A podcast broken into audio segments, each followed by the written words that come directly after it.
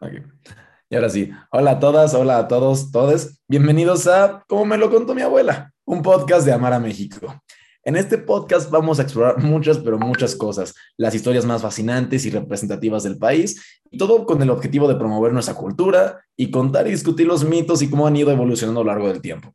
Todos sabemos que México es un lugar riquísimo, pero riquísimo en muchísimas cosas, gastronomía, cultura, historia, todo lo que nos podamos imaginar, México lo tiene, flora, fauna, y pues también sobran historias que contar, mitos, leyendas y fábulas. Así que bueno, nosotros somos Gaby, Cons, Alonso y su servidor Víctor Campos. Y amigos míos, les quiero hacer una pregunta. Cons, ¿a ti qué leyendas te han contado de las de leyendas representativas mexicanas, mitos o cosas que viven en nuestra psique como mexicanos? Bueno, o sea, a mí me han contado las, o sea, todas, así, de las momias, el charro negro, la llorona y así, pero no es como que algo en mi familia como que fuera así como muy repetitivo de, como de, te va a llevar la llorona o, como cosas así, sino que era más bien como de las leyendas urbanas de no andes descalzo por la casa o de no, no comas eh, y luego te metas a la piscina, como más de, de esas cosas de de, de, que, ¿por qué pasan? No sé, pero me lo contó mi abuela y, y, le hago caso. Sí, tiene una explicación paranormal, así que créele. Gaby, ¿tú, a ti, a ti qué te contaron? Pues igual, o sea, mi familia tampoco se estilaba mucho contar como ese tipo de leyendas, o sea, como más tradicionales, más del imaginario mexicano, sino a mí me tocó mucho que en las escuelas en las que iba, pues tenían como sus propias leyendas, ¿no? O sea, que había como el salón embrujado, que en realidad pues nada era como una, una bodega o que un niño se había ahogado en la, en la alberca cuando pues no, no era así. Sí, claro, ¿no? O sea, ¿quién, ¿qué escuela, qué escuela de la República Mexicana no tiene el mito de la niña que se te aparece en los baños, el niño que se te aparece en los baños, o que la escuela estuvo construida en un cementerio, ¿no? encima de un cementerio, porque es lo que hacen las escuelas, ¿no? Sí, definitivamente a nosotros como mexicanos desde chiquitos nos inculcan el, el, aspecto paranormal o de terror desde que somos bien, bien, bien pequeños. Ahora, ustedes me dicen que tal vez a ustedes no les contaban tantas, tantas historias. Alonso y yo somos de pueblos mucho más pequeños, así que Alonso, me imagino que tú, sí tienes un sinfín de historias que, que te contó la abuela, ¿no? ahorita que dijiste lo de las escuelas hechas sobre un, sobre un cementerio, me acordé de un meme muy bueno en el que dice así como de, está un cementerio, ¿no? Cementerio, un arquitecto. Hmm, sería muy buena idea construir una escuela aquí. todos los arquitectos de México, pero sí, como, lo, como te lo mencionaba, sí, a mí la verdad es que de niño sí me contaban un montón de historias, un montón de cuentos de terror. Además, imagínate, porque a mí me los contaban en un escenario de terror. Porque yo, iba con, yo iba con mis con mi papá, con mis primos ahí, a unos terrenos que básicamente era como una sierra donde había siembra de aguacate. Este, así tal cual como ves en los comerciales del gobierno de México, así. y me acuerdo que nos quedamos ahí hasta la noche y en la noche era cuando comenzaban a decir, no, es que, es que me encontré por ahí a un, a un lobo que se convirtió en persona o a un nahual. o que de repente aguas porque por aquí yo escuché la otra vez la Llorona pasara en la noche. O tipiquísimo también, nunca faltaba el del vago que secuestraba a los niños que no iban a la escuela y los aventaba al río, güey. O sea... Sí, claro, ¿sabes también? O sea, no, sé si a ustedes, no sé si también les tocó ver o que se las aplicaran, pero las mamás que decían de, si no te portas bien, ese señor te va a llevar. O sea, el robachicos, ¿no? O sea... El robachicos, el robachicos, un clásico. pero sí, desde luego que otras más conocidas, por ejemplo, el charro negro, por ejemplo, este, La Llorona, que no me voy a adelantar mucho, pero a mí se me han contado muchísimas historias y en distintas versiones de La Llorona. Pues así es, yo, pues bueno, yo que soy de Guanajuato, a mí me inculcaron este, con las partes de las momias de Guanajuato, la calle del Truco 7, que era un hombre que apostaba en un juego de cartas contra el diablo y cosas así, pero bueno, como podemos ver, México tiene un sinfín de mitos y leyendas y de cosas muy dignas de rescatar, y como ya se los mencionó Alonso, hoy vamos a hablar de La Llorona, para ustedes no sorpresa porque pues, tenemos el fondo aquí atrás, pero efectivamente hoy vamos a hablar de La Llorona, de, de cómo surge, de cuál es la historia de La Llorona, qué hace, qué dice, qué quiere y por qué quiere a sus hijos. Y a ver, amigos, me gustaría preguntarle otra vez en el mismo orden, Cons, este, ¿qué, ¿a ti qué tú qué sabes de La Llorona? Bueno, pues yo sé que es una mujer que al parecer perdió a sus hijos y ahora es un alma en pena que pues vaga por las calles en las noches y diciendo, ay, mis hijos. Y pues, eh, o sea, lo que me han dicho es que luego pues a ciertas horas estás en ciertos lugares y estás solo, pues te lleva. O sea, si, si que no dejes a un niño solo, eh, porque se, se, lo va a llevar la, la llorona. Y eso es como lo que sé que es básico. Ok, Alonso, a ti, ¿tú qué sabes de nuestra queridísima llorona? yo te voy a platicar, porque todos sabemos de la típica historia, ¿no? Como dice con la señora que perdió a sus hijos, este, que los chicos, chicos se ponen en el río, no sé qué, shalala, shalala. Yo te voy a platicar una historia que chance no conocían. Y es que yo sí tuve un profesor que tuvo un encuentro cercano con la llorona. Oh, a ver. Y, ahí, y él es, y no es broma, y no es broma, o sea, esto es en serio. Hagan de cuenta que tenía este profesor este, que nunca había creído en los mitos, a pesar de que él era un contador de historias profesional, nunca había creído en ninguno de los mitos. Tiene un hijo eh, ya en la preparatoria y vive solo con su esposa en un edificio que da directamente a la calle. Entonces, una noche me cuenta que acababa de dejar a su hijo este, que se fuera a dormir y él iba camino a acostarse con acostarse para dormir con su esposa. Entonces, en una de esas, que nada se escucha que viene desde la calle. ¡Ay, mis hijos! Y no es, y no es broma, unos escalofríos que le dieron, cada pelo que tenía en el brazo se le levantó de... ¿Sabes? Y de repente dijo así como de, ay, caray, no, pues debe ser un borracho que ande por ahí o no, yo qué sé. De repente sigue su camino y lo escucha otra vez más cerca. ¡Ay, mis hijos! Y dice, sí, no, ya valí, ya valí, hasta aquí llegué. Entonces, ¿qué dice?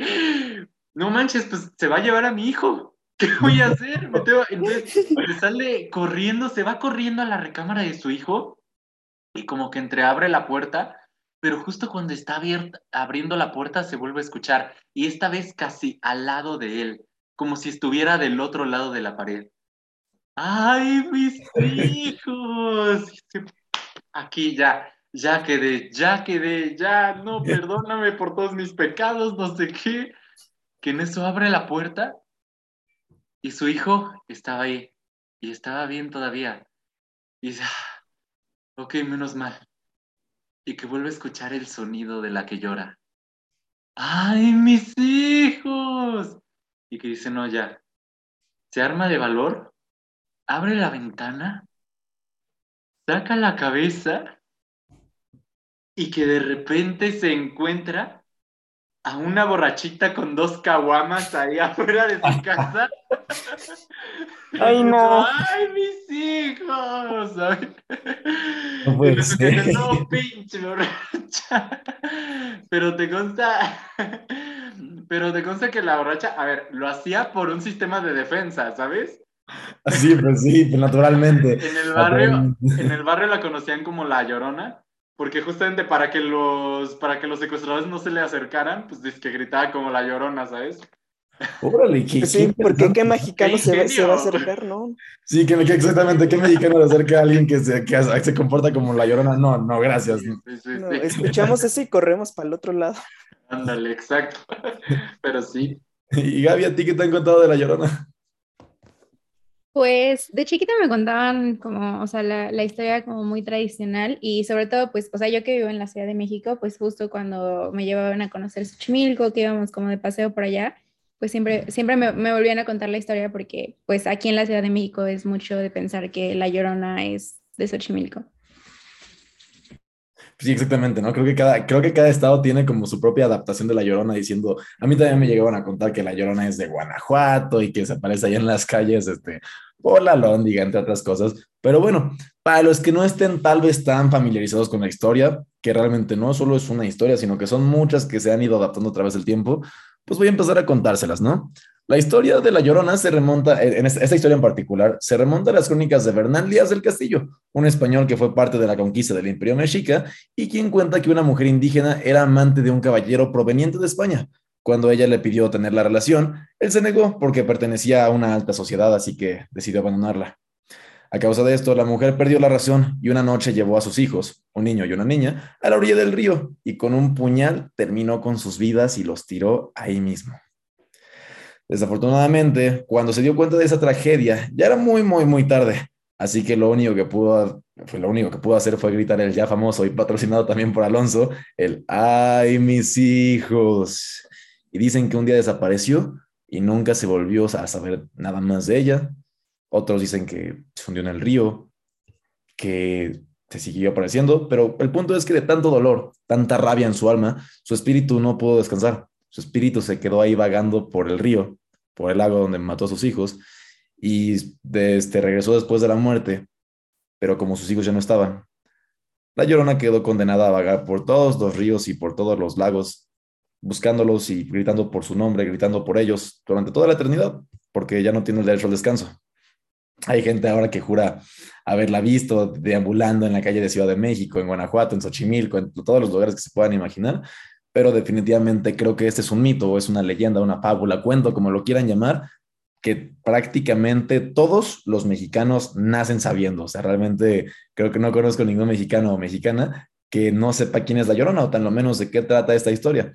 Pero como vamos a explorar a continuación, realmente esta historia no se remonta a una sola cosa, sino que es un conjunto de varias experiencias, anécdotas o que también es un producto de su historia. Cons, tú me decías este, hace rato que también tiene un origen prehispánico, ¿no? Sí, justo, o sea, hay, dicen que el franciscano Bernardino de Sahagún, en el siglo XVI, él escribió un códice en el que él describe a la llorona que como esta psicoclat o tonatzin, que pues están relacionadas con la fertilidad, eh, eh, ser, madres, o sea, son, son deidades que están relacionadas con eso. Y pues como en todas las leyendas, o sea, la llorona se dice que era una madre. Y pues eh, también esto pues fue desarrollándose un poco más ya la conquista, en la que también existe la teoría de que, de que la llorona en realidad es la malinche. Así ah, que, sí. Órale. Está muy interesante, ¿no? Es, una, es, una, es una teoría de que ella, eh, de que pues la Malinche fue a la que le pasó de que pues ella tuvo a sus hijos y pues se ahogaron eh, en el río y pues ahora ella es la, eh, la, el espíritu que va vagando diciendo, ay, mis hijos. Pues sí, o sea, realmente, como sabemos, ya, ya sabemos que tiene orígenes prehispánicos, sabemos que tiene orígenes también que tienen que ver con la conquista, con el virreinato, y también pues, ha tenido muchísimas adaptaciones, ¿no, Gaby? Tú me comentabas que viste una, por ahí una adaptación.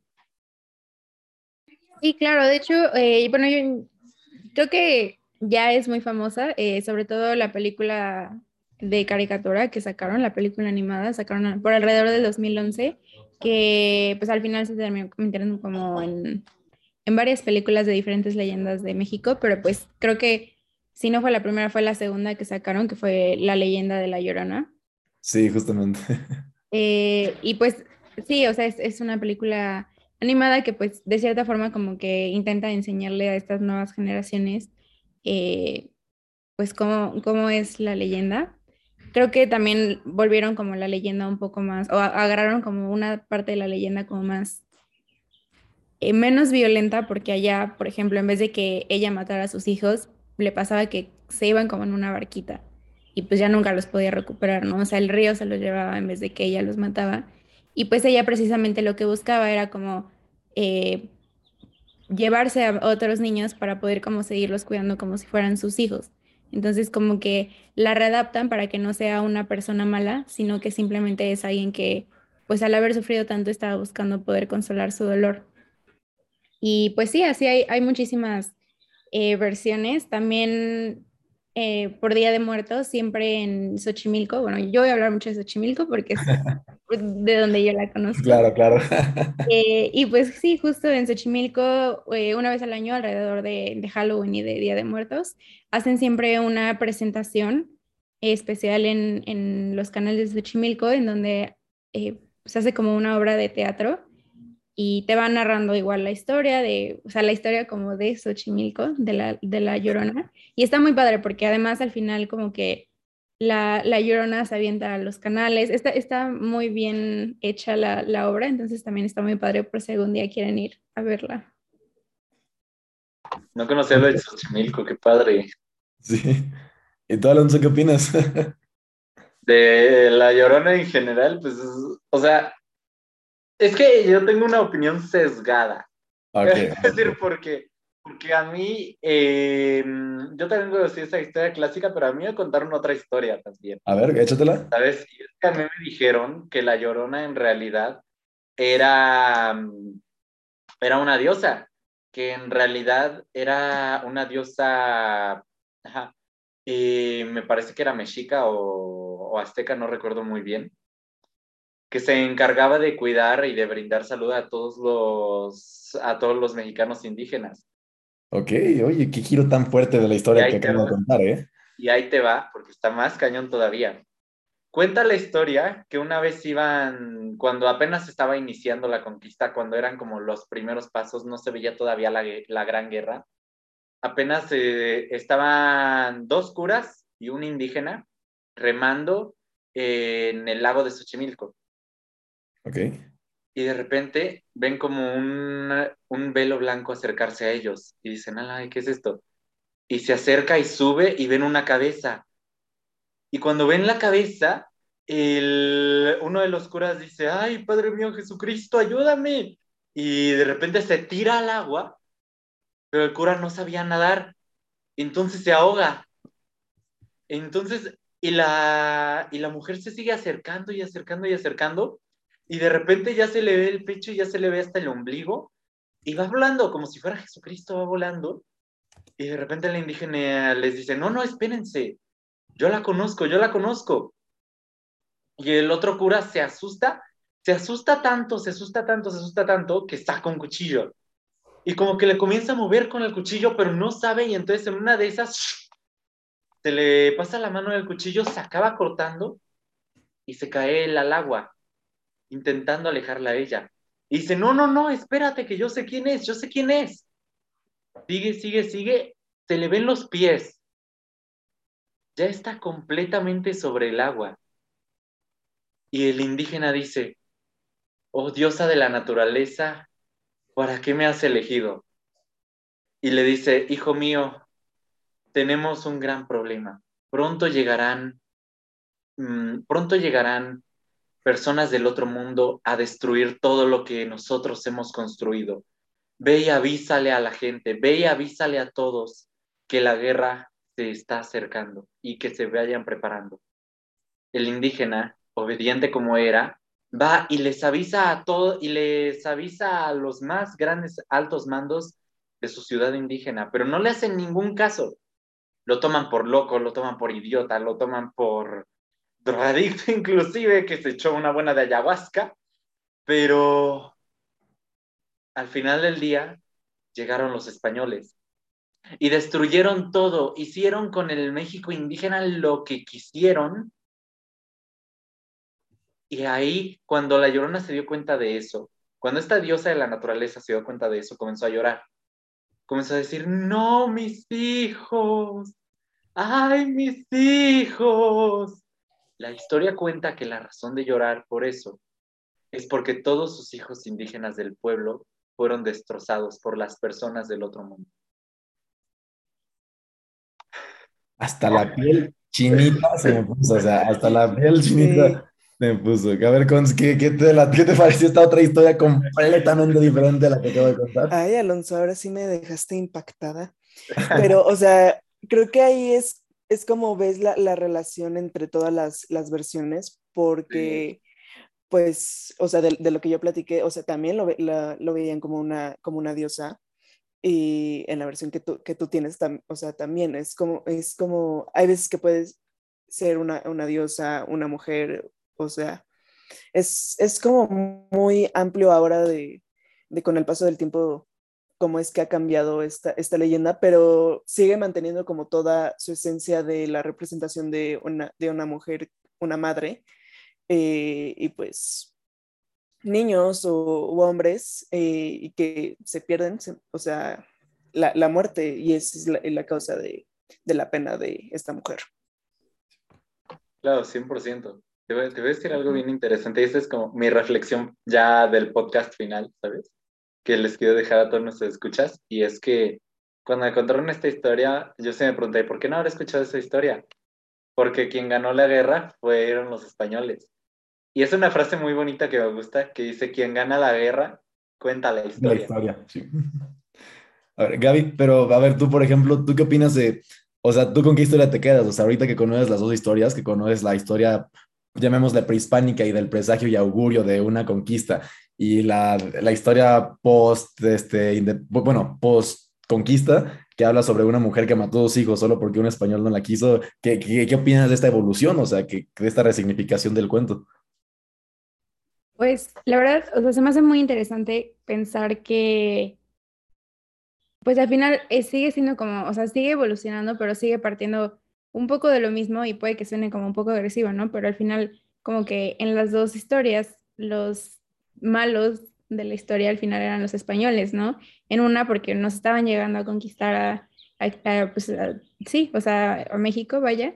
Y en la segunda porque pues al no querer como aceptarla como era, pues hizo casi casi que se volviera loca y que hiciera lo que hiciera. Entonces, al final creo que es como, eh, viene, viene del mismo punto, ¿no? O sea, viene de esta parte que, que nos decía ahorita Alonso, como de una advertencia de las cosas malas que podían pasar y lo, han ido evolucionando para como cosas más normales que podrían pasar en, en este, ¿no? O sea, es como un mucho se, se puede llegar a ver como mucho eh, una historia para las mujeres de tener más cuidado.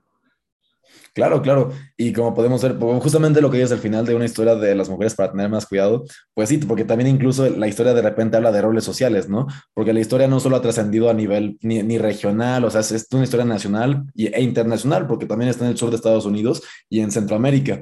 Y la historia también varía en esos lugares, porque hay otras historias que cuentan que que la llorona fue infiel y que era su castigo, entre otras cosas. O sea, realmente creo que aquí una de las reflexiones más importantes que nos podemos llevar es que a veces historia no solo hay una. O sea, a veces la historia que nos cuentan a nosotros es el producto de muchísimas modificaciones de una historia que se empezó a contar de boca en boca, pero que sufrió, que fue sufriendo cambios alrededor del tiempo, por la época, por el contexto social, por el contexto histórico, y pues que sí, definitivamente siempre vale la pena explorar un poquito más allá de lo que conocemos o de lo que nos cuentan. Alonso, ¿tú qué opinas de eso? Sí, ese querido Vic. Y sí, o sea, 100% explorar todas estas distintas versiones te abre muchísimo el panorama sobre, pues sobre que al final del día no existe solo una historia sobre este personaje, sino que son muchas y son todas estas historias las que al final del día nutren nuestra cultura y nos nutren a nosotros también, nos crean una identidad como mexicanos. Así es, y pues la verdad, no sé ustedes, pero yo estoy muy emocionado por los siguientes episodios que se van a venir para ver qué otras historias vamos a contar y qué realmente secretos vamos a desenterrar que tal vez este, nosotros como mexicanos no sepamos tanto porque solo nos, nos llega una historia, pero la verdad es que estoy muy emocionado por todo lo que se viene. Cons, Gaby, ¿algunos comentarios? No, pues es que sí, como, tienen razón, o sea, esta, las historias, todas las que vamos a contar, también estoy muy emocionada porque pues eh, con esta pues ya nos podemos dar cuenta de que pues no, no solamente existe una, una versión, o sea, por ejemplo, yo no sabía de que también en Guanajuato creían de que de que era de allá, porque pues yo también soy chilanga, yo también soy chilanga como, como Gaby, pues siempre pensé que era nada más de Xochimilco. Sí, Gaby, ¿algunos comentarios? Pues no, la verdad es que creo que creo que está muy interesante eh, ver cómo va cambiando, no solo como entre, entre diferentes estados del país, sino también entre diferentes eh, lugares de la misma ciudad o del mismo estado. Y pues no, está, está muy padre poder eh, investigar más sobre ellas, eh, conocer más sobre ellas y dar a conocer más. Y pues no sé, creo que a mí me gustaría cerrar un poco hablando de como los elementos semióticos, la simbología que hay dentro de la, de la leyenda. Nosotros encontramos algunos que, por ejemplo, eh, está como esta parte del agua, ¿no? O sea, está como muy rodeado por todos lados. También se dice mucho que suele ser, eh, una, o sea, que, que la llorona suele estar como más relacionada a como hacer actos de presencia en, en, pues en cuerpos de agua, ¿no? Cuerpos de agua. Entonces, pues, de cierta forma, e, este, este elemento que es el agua puede, eh, pues, significar que es una fuente de vida, pero pues también como en diferentes, eh, como versiones de la historia, también se puede simbolizar la muerte. Luego, eh, como el imaginario que se tiene típicamente de la llorona es que está vestida de blanca, es como un espectro muy blanco. Y pues esto es, o sea, el blanco significa ciertamente como la pureza, entonces viéndolo por como nos lo decía Alonso de la parte de los prehispánicos, pues podría ser como esta pureza de que era una diosa, pero además también porque pues era como el, símbolo de la pureza para que no llegara como lo malo. Y también pues porque suele ser como un color muy estereotípico típico, sí, como muy estereotipado para los fantasmas y los espíritus. Y pues, o sea, por último, como esa parte de, de los gritos, eh, pues sí, o sea, como el, ay, mis hijos, es como algo muy típico y pues se ha llegado, o sea, se ha llegado como a presenciar que que sí, o sea, que, que, justo era como lo que nos decía Alonso, ¿no? O sea, estos gritos, más que ser por, o sea, unos hijos literales, era como por, o sea, la pérdida que tuvieron los, este, los habitantes de México cuando los vinieron a conquistar. Sí, eso, esa última parte es muy interesante, ¿no? No eran los hijos este, literales, sino el hijo metafórico de la tierra que se perdió. Eso está muy, muy interesante, porque como lo comentas, pues sí, a pesar de que la historia o de la llorona pueda cambiar dependiendo de quién la cuente, hay elementos que no se van. Y pues creo que sí es muy importante saber de dónde vienen, qué significan, qué representan realmente en esta historia. La verdad es que creo que vale la pena todo, saber todo eso y pues muchas gracias por comentárnoslo. Alonso, ¿qué dices? ¿Ya vamos cerrando? Vamos cerrando y pues qué buen primer episodio, oye, bastante interesante, o sea, yo siento que todos nos quedamos con un sabor de boca muy dulce, muy dulce por escuchar muchísimas más leyendas. Pues sí, así es, así que no olviden escucharnos también la siguiente semana, vamos a traer muchas más cosas que vamos a discutir que son indispensables o que son icónicas en la cultura mexicana y queremos agradecerles a todos por escucharnos y así como nos lo contó nuestra abuela, ahora nosotros se los contamos a ustedes. Muchísimas gracias por, por todo. Nos vemos la siguiente semana. Adiós. Que no les Adiós. Las patas.